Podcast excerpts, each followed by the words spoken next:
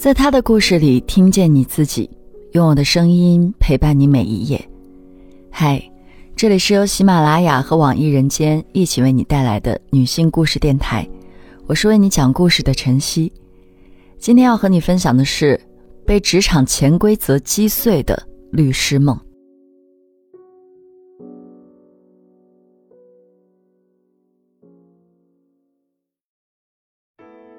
郑小梅是我的前同事，她大四实习离开后，我们就没有再见过面。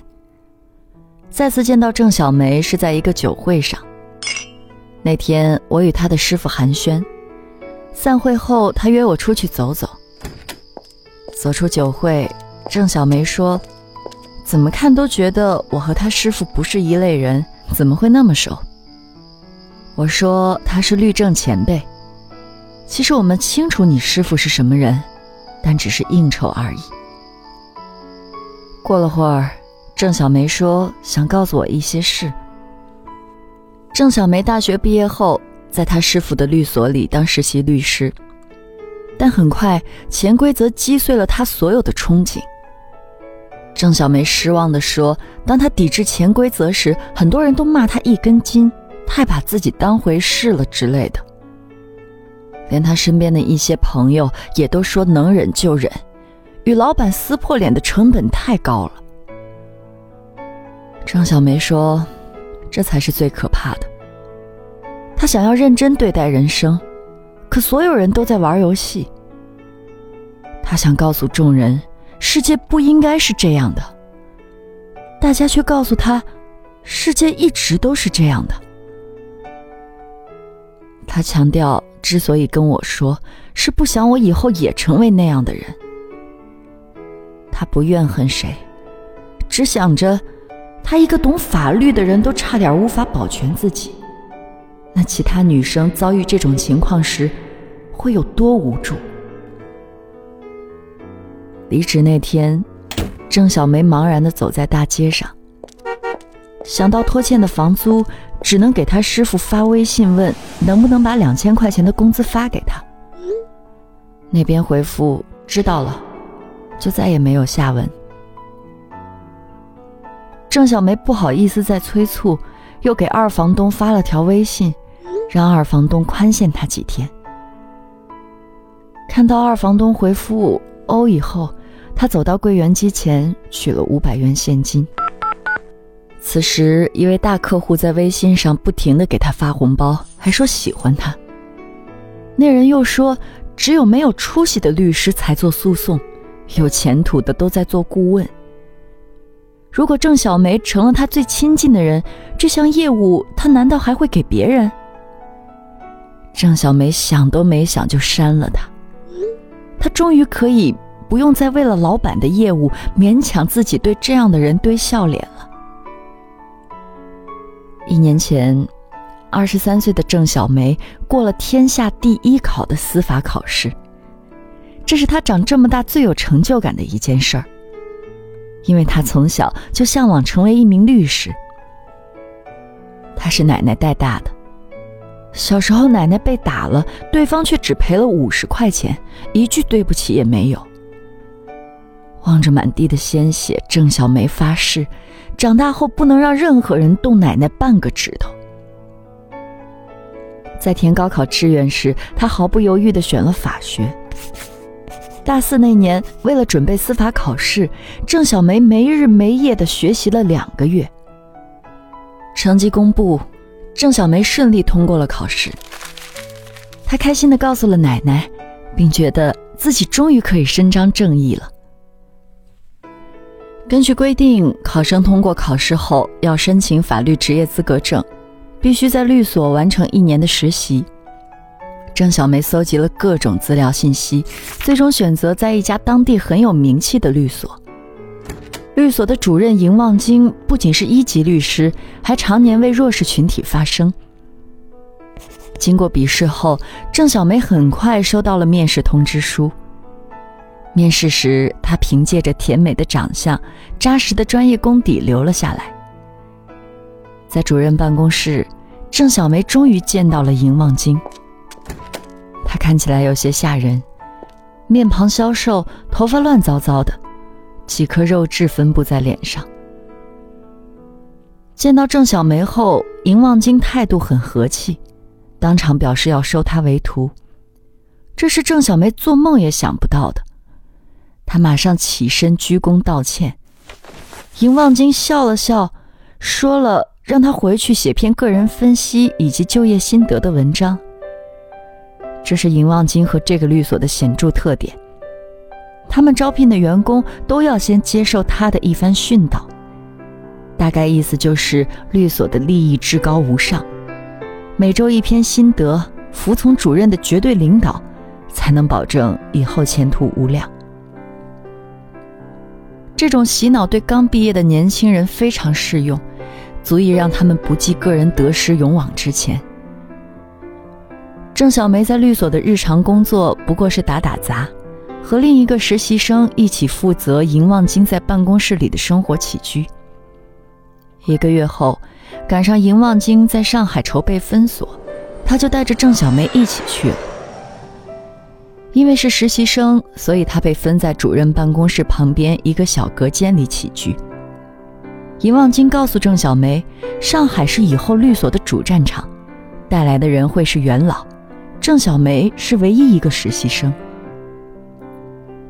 尹望京在办公室通宵办公时，女律师会轮流留下来给他做助理。有一次，郑小梅给尹望京送药，忘了敲门，撞见尹望京正躺在办公室女主任肖华怀里享受着按摩。见到郑小梅，他们不仅不慌张，肖华还说：“主任是律所的主心骨，我们要照顾好他。”说着，还叫郑小梅过去学习一下按摩手法。郑小梅后来跟我说，她也是单纯，竟然就过去帮忙了，还劝主任要照顾好自己的身体。几天后的一个晚上，肖华说今晚主任有些偏头痛，要按一按。肖华自己有些累了，问郑小梅能不能替他一晚。郑小梅毫不犹豫地答应了。在主任办公室里，郑小梅才按了几下。尹望京就说有点累，要睡在他怀里。郑小梅感觉情况不对，但又怕自己想多了，就拿枕头垫在身体上。尹望京让郑小梅按了几下，紧接着就让她脱光衣服。郑小梅不肯，把尹望京扶起来，告诉他自己不是那样的人。尹望京不屑地说：“多的是人想在他面前脱衣服。”和郑小梅一块来的女同事，在外人看来都是堂堂正正的律师，其中五个都把身子给了他。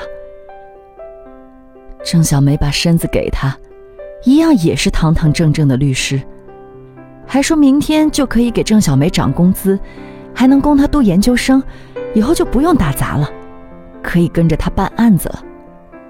郑小梅依然不肯。尹望京换了一个口吻说：“这是为他好，大家都是这么过来的，不走捷径就只有弯路可走。”郑小梅说：“她不信这些。”说完就不说话了。尹望京又说了两个小时，看他死活不答应，最后恼羞成怒的让郑小梅出去。郑小梅回到自己的小房间。把门反锁后，用凳子抵住，在床上哭了起来。第二天早上，尹望京叫郑小梅去办公室，态度很和蔼地说：“昨天是考验她的，她表现得很好。”出门后，一位叫欣姐的女律师见郑小梅眼睛红肿，瞬间明白什么了，跟出去悄悄问：“昨晚没发生什么吧？”郑小梅把发生的事原封不动的说了出来。欣姐抱了抱她，说：“万幸没事，只是她以后没有好日子过了，所有人都会针对她的。”下班后，欣姐约了郑小梅在咖啡馆，说自己当初进来的时候也有过这样的遭遇，只是她顺从了，从一开始的恶心。变成了后来的麻木。欣姐说，尹望京喜欢结交各种部门的负责人，还经常带着一些年轻的女实习生去陪大客户唱歌。他多少有些关系，平时经常打骂员工。基本上每一批进来的女生都会有几个被他祸害的。他对员工常说的一句话就是：“别以为你们是有尊严的法律人，不过就是法律民工而已。那天他赢望京不高兴了，其他人也别想干这行了。”欣姐哭着说：“她在结婚前一周还被赢望京叫去陪了最后一晚。”欣姐也想过离开，但终究没有勇气。曾经有一位女律师，因为要转所，被他扣了执业证，不给开清算证明。那个女律师即便找到了司法厅出面，她一样无动于衷，说除非赔他一周。最后，那个女律师赔了五万块钱，才换回了自由身。郑小梅听了之后后怕不已。这时，尹望京打来了电话，说要郑小梅陪他出差。欣姐听了，对他摇了摇头。郑小梅挂完电话后，对欣姐鞠了一躬，然后买了当晚的火车票回了家。他知道，如果不这样是走不了的。果然，尹望京后来还派人去火车站堵他了。回家后，郑小梅才想起自己的电脑还在上海，这是她唯一值钱的东西。于是，她又回去总部索要电脑。但前台告诉他，想要拿回电脑，必须得经过主任同意。郑小梅不得不给尹望京打电话，结果对方大骂郑小梅，说以为这是宾馆，想来就来，想走就走。尹望京让郑小梅去办公室谈一次。他虽然不稀罕郑小梅，但有些话必须说清楚。郑小梅已经怕了。因为银望京有一些影响力，要投诉他是不可能的。郑小梅内心忐忑的踏进银望京的办公室，见到银望京时，他质问郑小梅是不是想破坏他的名声，还说凭他做过的慈善，就别想往他身上泼脏水。郑小梅想拿到电脑可以回去写个检讨，还要在明天的会上承认错误。第二天的大会全程录像，郑小梅战战兢兢地念着检讨，说自己不尊重上司，对工作敷衍等等。念完检讨后，昔日的同事们都是先拍一通银望京的马屁，接着就是批评郑小梅。郑小梅冷眼看着，嘴里一再说着对不起。在他完成了所有的脚本后，银望京表示知道错了就好。晚上，他请客办一场欢送宴，也算做主任的仁至义尽了。在饭桌上，同事们轮流说别的地方没有那么好的平台和老板，想留下来，他们可以帮忙求情。尹望京眯着眼端坐着，好像一切都在自己的掌控之中。郑小梅给走了的欣姐发了个信息，描述饭桌上的状况。欣姐回复：“是不是差点觉得自己错了？他走之前也是如此。”银望京还妄想提出最后一次，劝郑小梅要稳住。郑小梅拿到电脑时才放下心。走出办公室时，银望京顺势将手放在了她的臀部上，他很想一耳光扇过去，但忍住了，头也不回的走了。此后，尹望京依旧接受着采访，谈着慈善。又一年司法考试的成绩出来了，那个律所门口，又会有多少稚气未脱的小姑娘，挤破了头想进去？在人群里，郑小梅给奶奶打了电话，说很想奶奶，她以后会赚很多钱的。奶奶告诉她，钱是赚不够的。不要乱了心性。他点了点头，说：“不会给奶奶丢脸的。”郑小梅第二次挂锁，特意避开那些风头正劲的名律师，选了一位没有办过什么大案件、看起来比较和气的律师做师傅。但不出一周，这位师傅就在出差路上锁了车门，向他扑过去。张小梅从兜里掏出了瑞士军刀，说：“再放肆就捅死他。”师傅说：“看她太漂亮了，一时失态，还拿出了一叠钱。”郑小梅一把把钱丢掉，拿瑞士军刀刺向车座椅的后背。后来，金锁的小师妹和师傅有了暧昧关系，因此趾高气昂。郑小梅说自己并不生气，只是觉得被潜规则裹挟了的小姑娘好悲哀。师母来办公室闹，说自己老公被一群狐狸精给祸害了。说完，还狠狠的瞪了瞪郑小梅。郑小梅打算放弃做律师的梦想，因为她觉得惩恶扬善真不是那么容易的一件事。她已经拿了教师资格证，等明年开春就去做一名老师。